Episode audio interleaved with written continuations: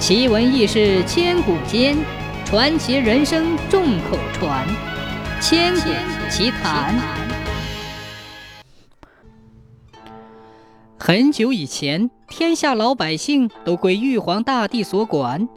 玉皇大帝自己花天酒地，却只许老百姓每天吃一顿粗茶淡饭，多余的粮食都要交到天宫。把守南天门的牛脸神知道了，很是气愤。这一年天下大旱，老百姓打下的粮食很少，连吃的都不够，哪还有上交天上的？玉皇大帝派牛脸神下凡传旨，命令老百姓三天吃一顿，把多余的粮食全部上交到天上。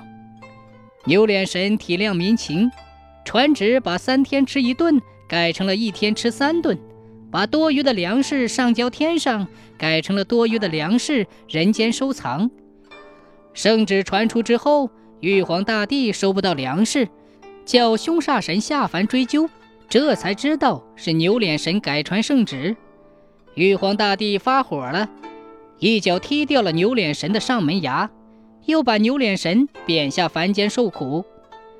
临行时，牛脸神问玉皇大帝：“我到人间之后，铺什么、盖什么、吃什么？”玉皇大帝冷冷地说。你就铺毡盖被子吃草。牛脸神下到人间，看到百姓少铺无盖，就把毡和被子给了老百姓，自己卧在光溜溜的地上。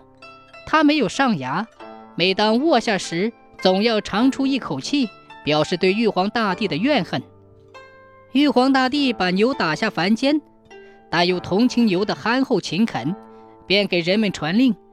要每年大年三十晌午给牛吃一顿饱饭，这就是常说的“打一千，骂一万，三十晌午一顿饭”。